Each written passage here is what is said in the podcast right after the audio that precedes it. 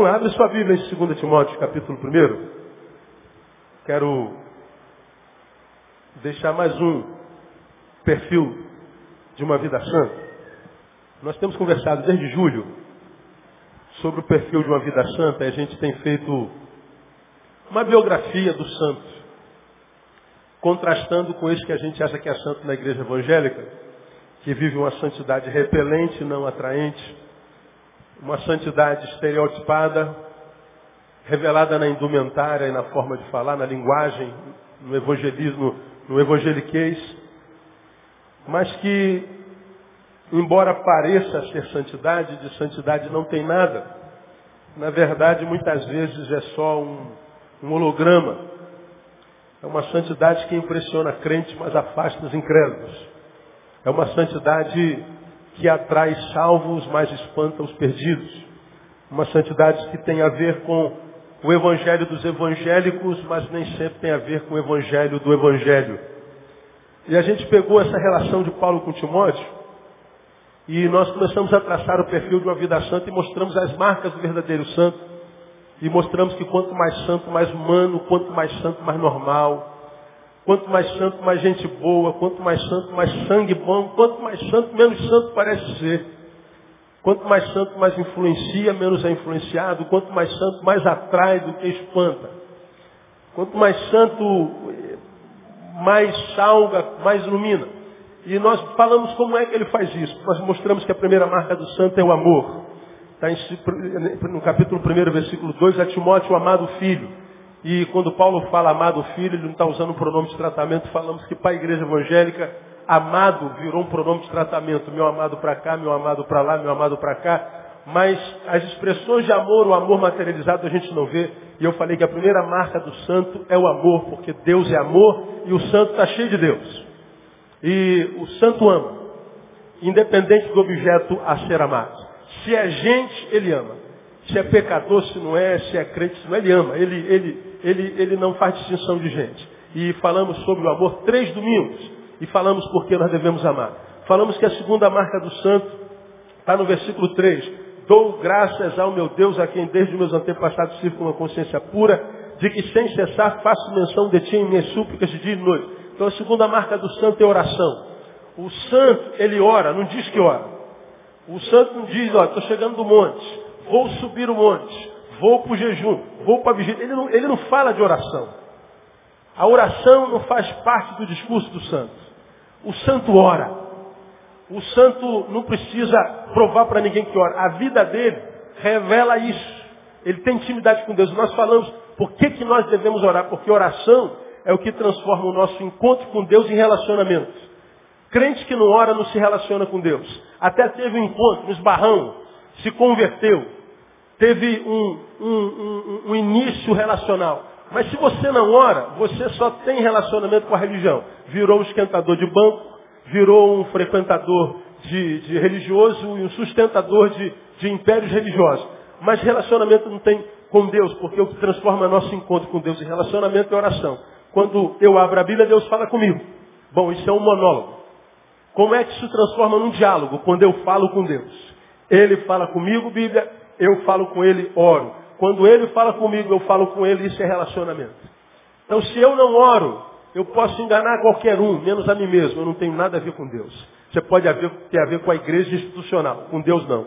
Por isso, porque nós oramos tantos, nós vemos muito discurso de vitória, muito discurso de conquista, muito discurso de santidade, muito discurso de amor, mas pouca prática disso. A gente vê muita gente abençoada no tempo, mas se você for na casa dos crentes, na maioria deles o que sobra é desgraça.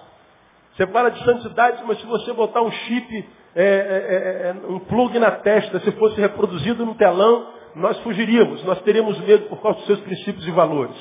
Então oração é a marca do santo porque é o que faz o encontro com Deus em diálogo. Falamos que a terceira marca está no versículo 4. E recordando-me das tuas lágrimas, desejo muito ver-te para me encher de gozo. Falamos que a terceira marca é misericórdia misericórdia está revelada recordando-me das tuas lágrimas. Hoje, as lágrimas de Timóteo para Paulo é uma recordação. Mas houve um momento em que ele era uma realidade. Na hora do choro, Paulo estava lá. Na hora da dor, Paulo estava lá. Na hora da adversidade, do vale da sombra da morte, Paulo estava lá, exercitando misericórdia. E quando nós falamos sobre misericórdia, nós perguntamos, você hoje é bênção na vida de quem? Você estende a mão, ouve. É um canal da, da, da vida de Deus na vida de quem? Muitas vezes nossa relação com Deus é sempre cultica, dominical, é sempre coletiva, é sempre profissional, mas nem sempre somos, como temos pregado aqui, bênção na vida de alguém, ao ponto desse alguém conhecer a Deus através de mim. Então, misericórdia, misericórdia. E a marca que nós vimos na semana passada foi amizade solidária. Ainda no 4, recordando tuas lágrimas, desejo muito ver-te para encher-me de gozo. Então ele está falando de relacionamento. Nós somos chamados para relacionamento. Ah, e falamos sobre sinceridade também, fé não fingida. Hoje, nesses 25 minutos, eu quero falar sobre uma, uma quinta marca, que está lá no versículo 5. Você está tá aberto aí com a palavra, amém? Trazendo à memória a fé não fingida, nós falamos sobre isso na semana passada, que há em ti. Aí ele diz, a qual habitou primeiro em quem? Leia para mim, igreja. Na tua o quê? Avó Lloyd. Em quem mais? Em tua mãe Eunice. E estou certo que também habita em quem? Em ti. Bom, a fé não fingida que está hoje em Timóteo, veio de onde? Primeiro da avó, diga avó. E depois passou para quem? Para a mãe. E agora está em quem? Em Timóteo. De Timóteo passou para um monte de gente, inclusive para nós. Que marca é essa aqui na vida do santo? Uma das marcas primordiais na vida do santo é o bom relacionamento familiar. A santidade, ela, sobretudo, quando me alcança, faz com que ela comece a agir em casa, que é a nossa Jerusalém. Isso é, é, é incontestável, irmão. E aqui eu poderia ficar um mês falando sobre esse negócio aqui, porque a gente vê tanta gente falando de santidade, vivendo santidade, e a gente que é pastor conhece a vida de quase todas as ovelhas, quase todas, não todas, porque é uma multidão de gente. E a gente muitas vezes vê crentes falando de santidade, de fé, orando, clamando, curando, profetizando. E eu fico de fora olhando cara, eu queria saber o que, que a sua esposa diz a respeito de você. Vamos ouvir o testemunho de seu filho sobre você. Vamos ver se é isso tudo aí mesmo. Vamos ver se isso tudo que parece ser na coletividade, na comunidade, na publicidade, é uma realidade na subjetividade. Vamos ver o que, que é você no meio daqueles que sabem o que você é. Será que essa santidade toda é uma realidade ou é só uma publicidade? Esse texto está falando para mim, irmão, para você, nos ensinando que qualquer um que anseia por viver uma vida de santidade eu acredito que todos os crentes anseiam isso. Todos os crentes gostariam de ser santos, de tal forma santos, que quando Deus olhasse para você, sorrisse. Que Deus olhasse para você, batesse no peito com orgulho, como fez com Jó. Está vendo aquele lá? Meu servo, meu filho. Como ele fez com Davi. Todos nós temos desejo disso. Todos nós. Agora, será que todos nós vivemos isso? Quando Deus olha para o Neil, não o Neil pastor, o Neil público, o Neil ungidão aos olhos da, da, da grande congregação, será que quando o, ne, o Neil é visto por Deus, dentro de casa, o que, que Deus vê e sente por mim quando eu estou sentado com aquela mulher que devia estar sentada ali, já não sei para onde foi, com uma filha que está em casa estudando e a outra que está ali, quando Deus vê o nosso relacionamento, nós quatro, o que será que Deus pensa de mim? Me ajuda, por favor, irmão. Pergunte assim para o irmão que está do seu lado, o que, que Deus pensa de você em casa, irmão? Pergunta para ele. Deixa eu dizer uma coisa para você. Se você, pelo menos agora, sentiu vergonha, há uma esperança para você. Agora, se você não sentiu vergonha nenhuma, o bagulho está doido do seu lado, irmão. Porque possivelmente você já esteja completamente perdido. Para a gente seguir, 1 Timóteo capítulo 5. Passa, volta um pouquinho. Uma página aí. Veja o que, que Timóteo diz em 1 Timóteo capítulo 5, versículo 8. Você já me ouviu pregar sobre isso aqui. Mas se alguém não cuida dos seus, e especialmente ou principalmente dos da sua o quê? Família, o que, que esse cara tem feito? Tem negado a fé. E o que, que ele é? Pior do que o quê? O incrédulo. Essa palavra resume a vida do santo. Se alguém não cuida dos seus e, especialmente os da sua família, ele negou a fé. O que é negar a fé? Pela graça sois salvos por meio do quê? Da fé. Negar a fé é abrir mão da própria salvação. Quando é que aparentemente eu estou abrindo mão da salvação que eu tenho em Cristo Jesus? Quando eu não cuido dos meus, principalmente dos da minha família. O que mais que a Bíblia fala sobre a fé? E esta é a vitória que vence o mundo, a saber, a vossa fé. Como é que eu venço o mundo? Como é que eu sei que eu posso trafegar no mundo que jaz no maligno e vencer? Como é que eu sei que a despeito da violência que eu vejo na nossa cidade, dos homens petrificados, coisificados, de coisificados monstrificados, como é que eu sei que eu não vou ser vencido por eles? Como é que eu sei que nesse mundo enlouquecido eu não vou enlouquecer, mesmo que de vez em quando eu tenha a sensação de que eu vou ficar louco? Como é que eu sei que é só uma sensação? Por causa da fé que habita em mim. Como é que eu sei que nesse tempo em que pessoas estão morrendo aos borbotões, no mundo no qual, no país no qual, todo dia 25 pessoas se suicidam, como é que eu sei que eu não vou ser o próximo? Por causa da fé que Deus plantou no meu coração. Agora, quando eu não cuido da minha família, eu estou dizendo, estou abrindo mão dessa couraça. Eu estou abrindo mão dessa arma que me capacita para remar contra a maré para que eu tenha certeza que nem agora, nem no futuro, eu vou fazer parte desse mar de gente desistente.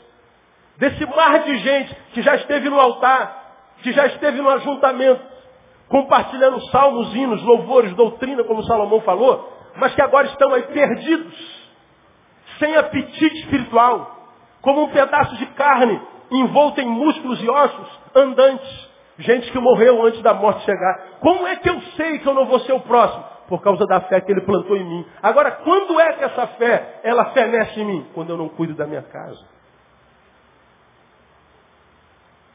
Isso aqui é tudo, irmão. Agora, quer ver algumas coisas que acontecem no nosso meio?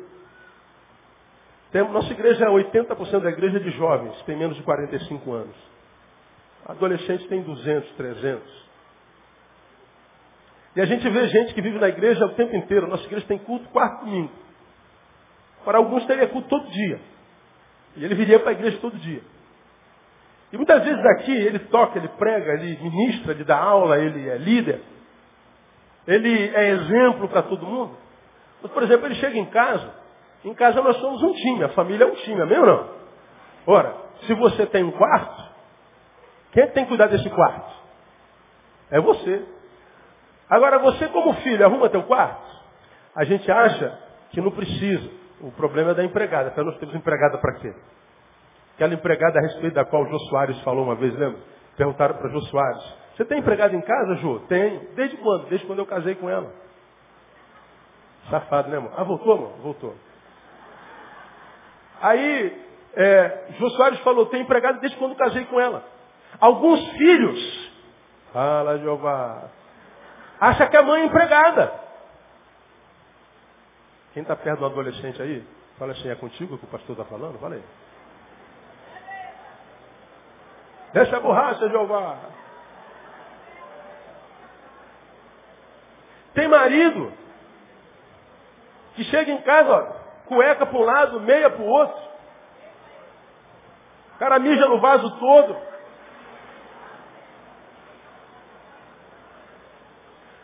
Aí a gente pensa assim, ó, não tem nada a ver com vida espiritual, pastor. Você é quem pensa. É você quem pensa. A gente vai lá nos dez mandamentos e a gente já vê lá, ó, primeiro mandamento com promessa, qual é? Para quem é esses filhos? Para quem é essa, essa, esse mandamento? para os filhos. Honra o quê? Teu pai e tua mãe. Para quê? Para que se prolonguem seus dias na terra. Veja, honrar pai e mãe não é só pedir a bênção. É ajudar a mãe em casa. É honrar o sacrifício do pai que paga a escola. É estudar. É ter comunhão com o irmão e não enfiar o dedo nos olhos dele todo dia. É arrumar o meu quarto. É ajudar a lavar a louça. Isso é cuidar da família também. É, porque eu estou falando sobre esse, esse, esse, essa, essa vertente prática da família. Porque eu prego sobre família o tempo inteiro. Tem que falar de fidelidade, tem que falar de obediência, sim. Mas hoje eu preferi falar dessa questão prática. Tem quartos nos quais a gente entra e a gente olha, leva um susto e sai, porque não dá para entrar. A mãe tem que falar 15 vezes, filho, filha, arruma o quarto. E o quarto fica lá, quando a gente não sabe se é quarto de gente ou se é quarto de um, de um, de um, de um suíno. Aí a gente não percebe que sem admitir a realidade, nós estamos criando um espaço, aqui ó, para espíritos de miséria. Uma ambiência suja, uma ambiência bagunçada, desarrumada, com a qual o Espírito Santo não tem intimidade. Você sabia que o Espírito Santo não tem intimidade com sujeira? Você sabia que uma das ações do Espírito na vida de um homem é arrumar a vida dele, desembaraçar a vida dele? Você sabia que o Espírito Santo é parado, chamado ao lado para ajudar? Ajudar a fazer o que precisa ser feito? A limpeza de uma forma geral. Esse texto está dizendo que Timóteo, ele tinha uma boa relação familiar. Veio da avó, a avó ministrou a filha, que ministrou o filho, e que com certeza ele passou para os seus. Vem de uma herança hereditária abençoada. Vem de uma relação que parte de cumprimentos de deveres e de recebimentos de direitos. De um time que tem um lugar dentro do qual Deus o colocou, onde cada um faz a sua parte. Onde cada um cumpre o seu papel. E onde cada um cumpre o seu papel não há cobranças. Porque a crise familiar se instaura quando as cobranças vêm. Quando nós deixamos de ser parceiros e nos tornamos carteiros. Ou seja, a gente entrega um recadinho dizendo você não fez o que deveria ter feito. Viramos cobradores. Então, meu irmão, deixa eu dizer uma coisa para você. Essa palavra que eu vou dizer para você que quer ser santo. Quantos gostariam, irmão, de uma vez que a gente está entrando em 2011, viver uma vida, mas uma vida da qual Deus se orgulhasse. Quem aqui é filho que gostaria de dar muito orgulho para o pai no ano de 2011? Levanta a mão bem alto. Diga assim, papai, em 2011, eu quero te dar muito orgulho. Isso é verdade, amém ou não? Diga, irmão, assim que está do seu lado, olha, se você fez um voto, cumpra esse voto. Diga para ele aí.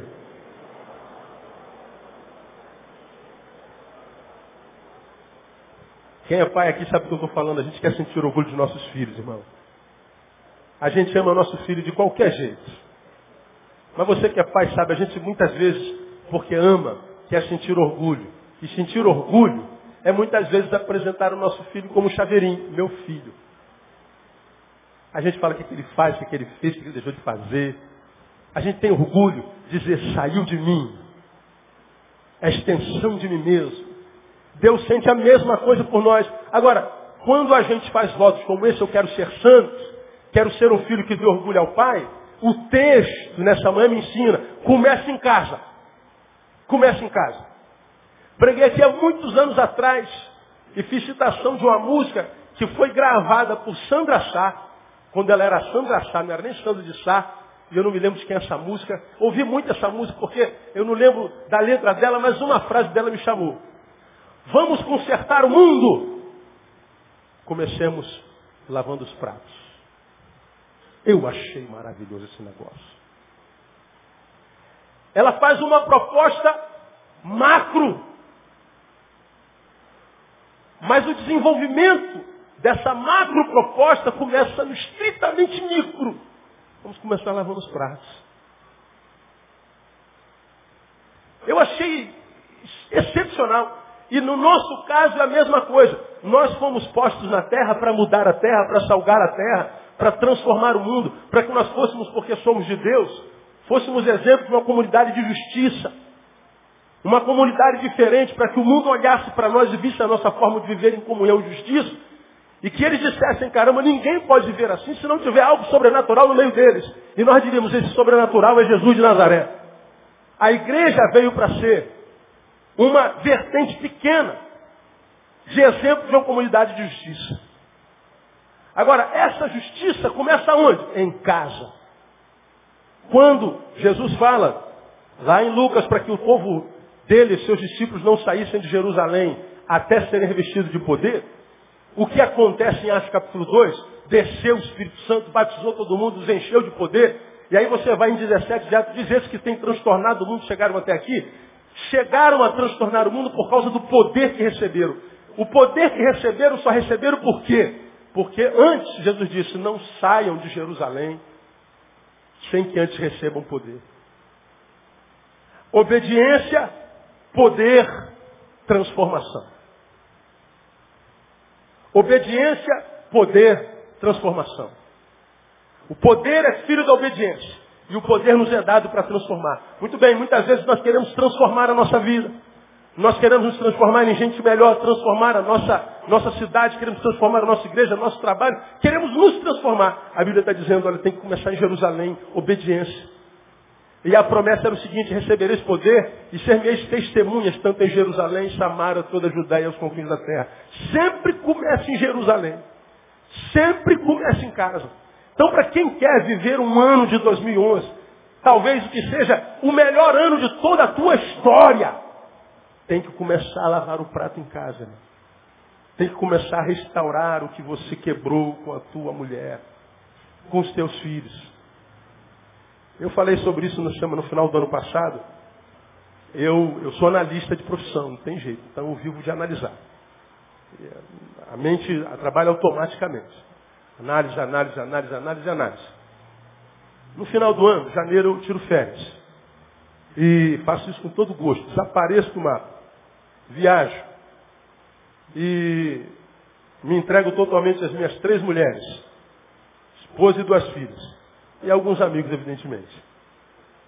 Nos momentos que eu tenho de solitude nas férias, porque cheguei ao final de ano, eu paro, sento, reflito. E tento comparar o Neil que eu sou em dezembro com aquele Neil que eu fui em janeiro. Lembra que eu já falei sobre isso aqui?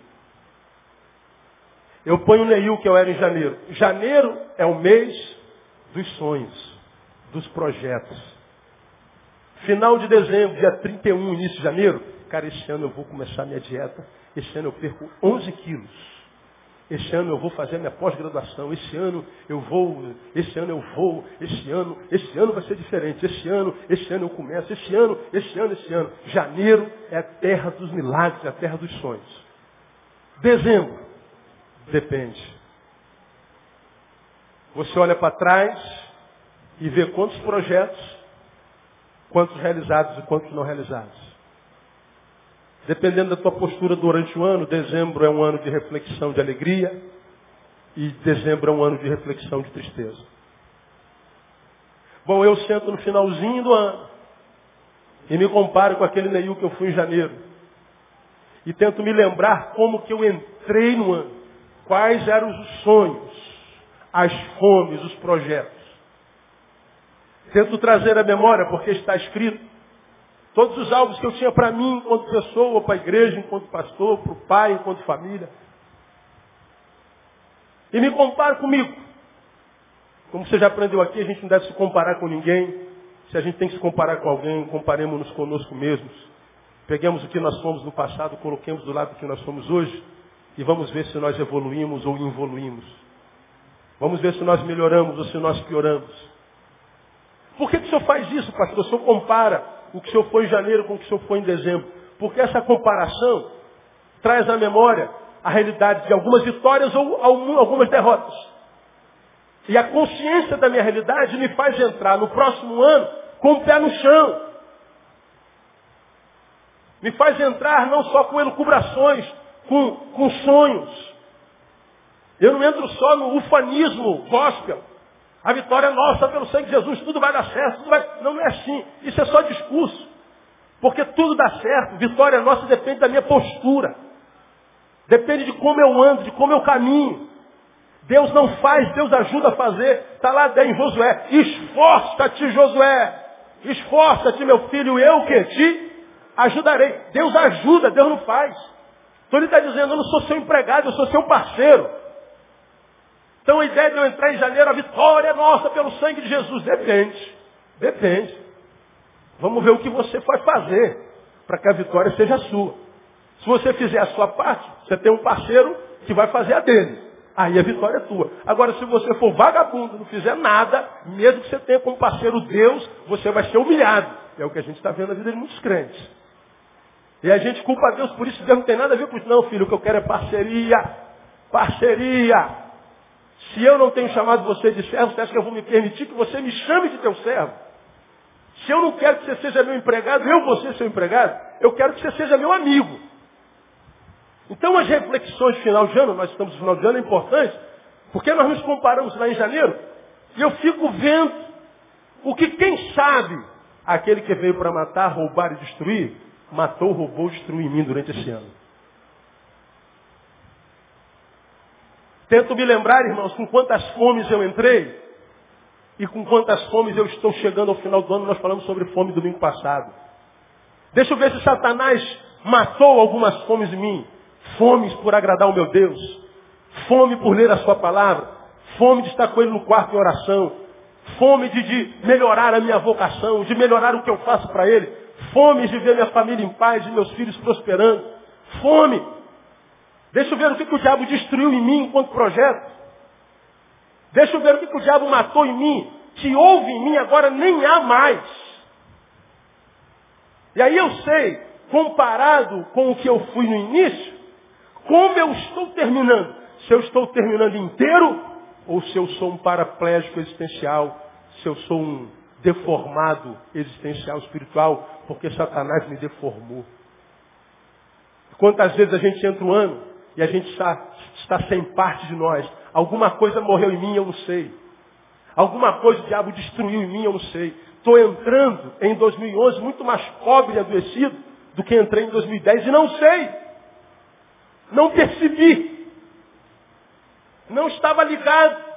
Ele matou, roubou e destruiu, eu nem soube. E toda vez que eu falo de estar no estado deprimente de ser sem saber, não tem como, eu tenho que ir a Malaquias capítulo 3. Malaquias capítulo 3, o único versículo que os crentes conhecem é o de número, diga. Qual é o número? 10, porque fala de quê? De dízimo. Agora você lembra do 7 8 que eu já ministrei aqui para você. Quando Deus toca no dízimo, Ele não está falando de dinheiro. Deus está falando, estou com saudade de vocês. E ele começa o texto dizendo assim, ó, tornai vós para mim e eu tornarei para vós. Agora, o, o, mais fascinante disso tudo é que o povo diz, mas no que havemos de tornar? Do que, que o senhor está falando? O senhor está dizendo que nós estamos longe do Senhor? Aí nós aqui. Nós estamos aqui no templo, no tabernáculo, todo domingo, Senhor. Aí parece que Deus muda de assunto. Roubará o homem a Deus, meus filhos? Mas vós me dizeis no que temos roubado. Aí ele entra lá nos dízimos das ofertas. O assunto no qual Deus fala sobre dízimo, não é sobre dízimo o papo. É sobre o distanciamento dele, que era dos mais graves. O povo estava longe e não sabia. Como é que Deus sabia disso? Pela forma como eles davam com o dinheiro. Agora, o povo achava que estava bem, o povo achava que estava em comunhão, o povo achava que estava tudo certo, simplesmente porque frequentava a igreja. Deus está dizendo, vocês estão aqui, mas ainda assim estão longe de mim. E o papo de Malaquias capítulo 3 é, voltem para mim, meus filhos. Vocês foram mortos em algum lugar. Alguma coisa foi destruída em vocês. Alguma coisa foi roubada em vocês que fez com que vocês se afastassem de mim sem que soubessem. Acordem! É o que Deus está falando em Malaquias capítulo 3. Por isso essa análise de nós mesmos, essa reflexão, inflexão que nós fazemos de nós mesmos, comparando-nos com o que nós éramos no início, como somos agora, é importante para que nós saibamos, será que eu entrei 2009, 2010 com dois braços? Será que eu ainda tenho os dois? Ou será que eu fui amputado num? Entrei com sonhos e projetos. Quantos? 15. Quantos sonhos você tem agora? Oito. E os outros sete foram realizados? Não, não sei para onde foram. Foram roubados. E a gente nem sabe que está sendo roubado. Pois bem, imaginemos que nós agora saibamos que estamos sendo roubados. Como é, pastor, que a gente recupera o que a gente perdeu? Como é que é o processo de restauração na vida de alguém que quer viver a vida santa? Como é o processo de restituição? Tornarmos-nos de novo aquele que nós somos no coração de Deus, não isso que nós somos aqui. Começa em casa. Começa em casa. Muitas vezes no Evangelho, nós vimos Jesus curando gente e dizendo assim, ó oh, cara, não vem atrás de mim não, você está curado. Volta para a tua casa. Um demoniado gerazeno. Jesus liberta o cara de uma legião, faz um milagre assim, fenomenológico. E se Jesus fosse qualquer pastor, bispo, apóstolo, ia pegar o cara, botar do lado dele para viajar com ele, para dar testemunho, levantar oferta para agradecer a Deus. Jesus fala assim, ó, volta para tua casa. Eu acho esse texto maravilhoso. Por que, que Jesus mandou esse cara voltar para casa? Porque no endemoniamento dele, ele feriu pai, feriu mãe. Se tinha esposa, feriu. Se feriu, tinha filho, feriu filho. Ele quebrou a casa dele todinho. E Jesus está dizendo para mim o seguinte, não há futuro sem reparação do passado, caso essa reparação esteja diante da minha possibilidade. Não há futuro sem que no presente eu saiba que eu tenha condição de restaurar o que foi quebrado e não faço. Não há futuro. A palavra diz, no que depender de vós, tem de paz com quem? Quem sabe? Com quantos homens? Todos. Tenho visto muitos crentes ficarem pelo caminho, sucumbirem, viverem vida medíocre, sem sentido, porque sonham com o futuro, mas relegam o passado, sendo que o passado pode ser consertado, porque o passado ainda não se transformou em passado, porque as dores que foram geradas neles ainda não foram tratadas, estão no presente. Então vai cuidar da sua casa, meu irmão. 2011, quero profetizar, é o tempo no qual Deus vai curar a família do seu povo. Um tempo no qual Deus quer curando a família do seu povo, dar um futuro de esperança, de glória, de vitória ao seu povo no nome de Jesus. Meu irmão, começa nos mínimos detalhes. Você, filho, arruma teu quarto. Você, marido, guarda tua meia. Você, esposa, faz o que tem que fazer. Vamos tentar fazer a nossa parte devagarinho. Ainda não é costume nosso. Está tudo bagunçado. Vamos começar devagarinho. Arruma hoje. Vai esquecer três dias. Arruma depois amanhã. Vamos tentar mudar a cultura da bagunça. Vamos tentar mudar a cultura do lixo, da agressão. Vamos tentar mudar a cultura da palavra dura. Vamos tentar restaurar a cultura do bom dia. Deus te abençoe. Paz. Vamos tentar restaurar a cultura do, poxa, essa comida está maravilhosa, amor, obrigado. Vamos restaurar a cultura da gratidão, do reconhecimento. Porque se a gente faz isso, irmão, a gente está mudando Jerusalém. Quem começa por Jerusalém, receba, vai conseguir chegar aos confins da terra no nome de Jesus. Aonde é que você quer chegar, irmão? Quais são os teus sonhos? Pastor, eu quero ser presidente da república. Ora, o Silva foi. Analfabeto, quase, sem dedo, sem formação. Veio lá do, do confim da terra, lá do meio do mato. O que, que você não pode? Não, pastor, também não quero, não. Que é isso, presidente da república, não. É mais um concursozinho público federal, tá bom com você? O que, que você quer fazer? Eu quero ser sargento, pastor. Pastor, eu quero ser gari. Pastor, eu quero ser pastor. Pois bem, irmão.